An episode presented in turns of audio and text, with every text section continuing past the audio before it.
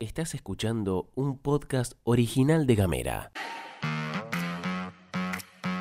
Hoy es jueves 24 de noviembre y tenemos varias cosas para contarte. Tensión en Ushuaia entre trabajadores de tránsito y camioneros. Analizarán uno por uno los créditos UBA judicializados. Japón sorprendió, España bailó y Bélgica ganó con lo justo. Bienvenidas, bienvenidos y bienvenides a la pastilla de Gamera. Flor Vaso y Gastón Lodos te cuentan las noticias en 10 minutos o menos. desde Ushuaia y Río Grande. Para toda la Argentina. Esto es la pastilla de Gamera.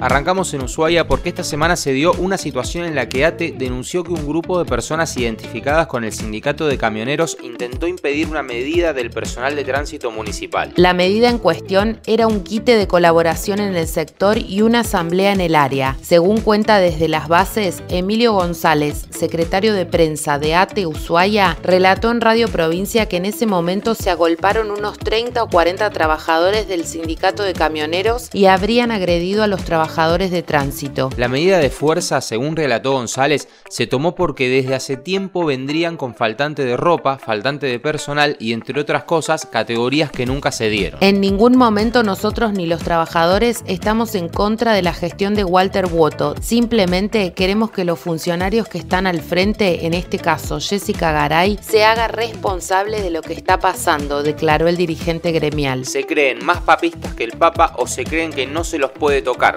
opinó González en la nota. Al momento de grabar este podcast no hemos visto respuesta ni de camioneros ni de funcionarios de la MUNI.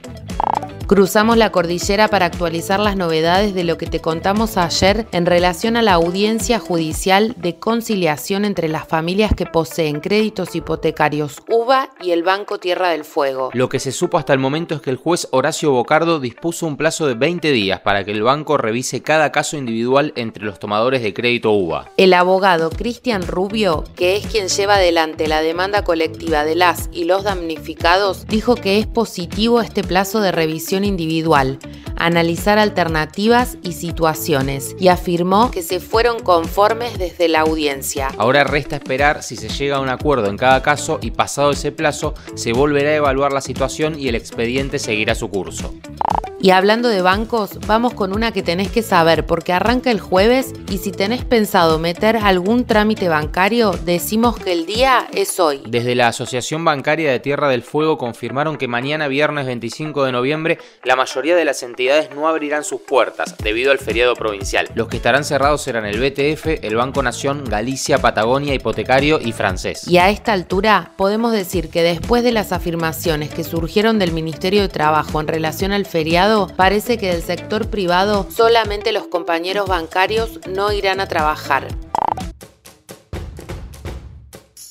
Vamos con toda la data mundialista de la mano de Cime Gutiérrez. Hola a todos, ¿cómo están? ¿Cómo les va?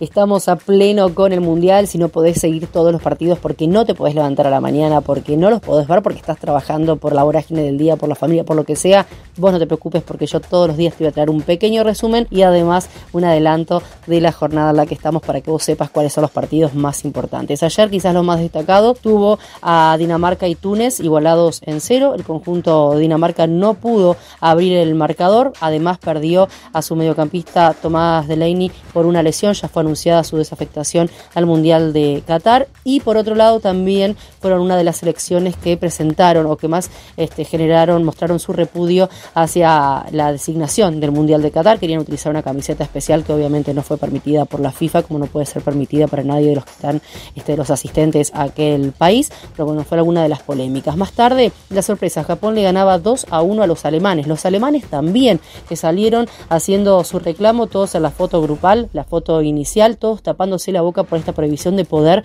eh, hablar, ¿no? de poder reclamar. Y también lo hicieron en apoyo al, a su compañero, el arquero del equipo, que quería utilizar el brazalete arcoiris, pero obviamente no se lo permitieron. Y los nipones, que además de ganarle a Alemania, una vez que terminó el partido, limpiaron todo el estadio donde ellos habían estado. Únicamente lo pueden hacer este, los japoneses. Meses más tarde. La goleada hasta aquí del Mundial, ¿eh? porque eh, veremos qué, qué, pasa con otros resultados, pero 7 a 0, difícil alcanzar ese marcador, lo consiguió España sobre Costa Rica y siempre es favorito a quedarse con el certamen mundialista. Y por último, Dinamarca sin mayores sorpresas le ganó a Canadá 1 a 0.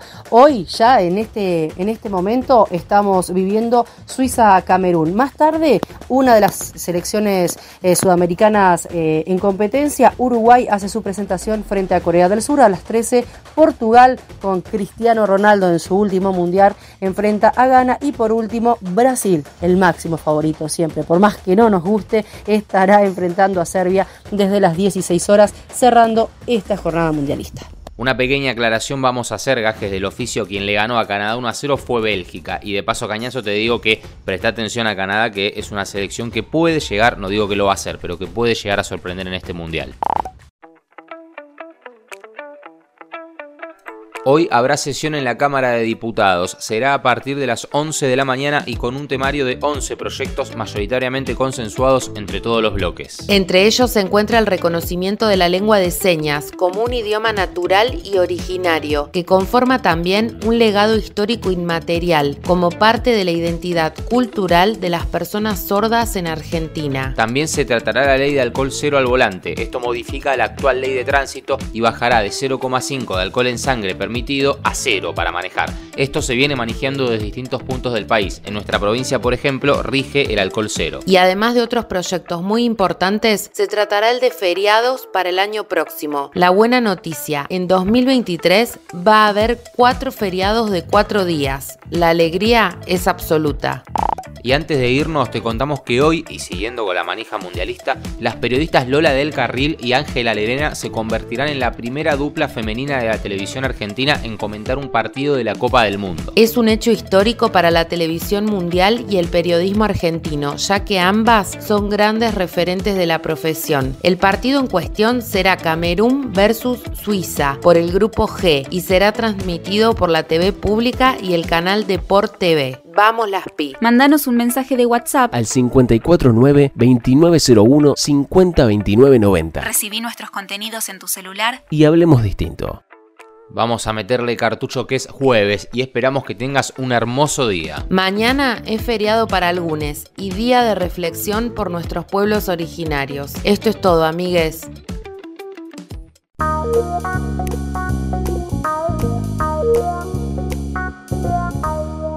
Estás escuchando un podcast original de Gamera.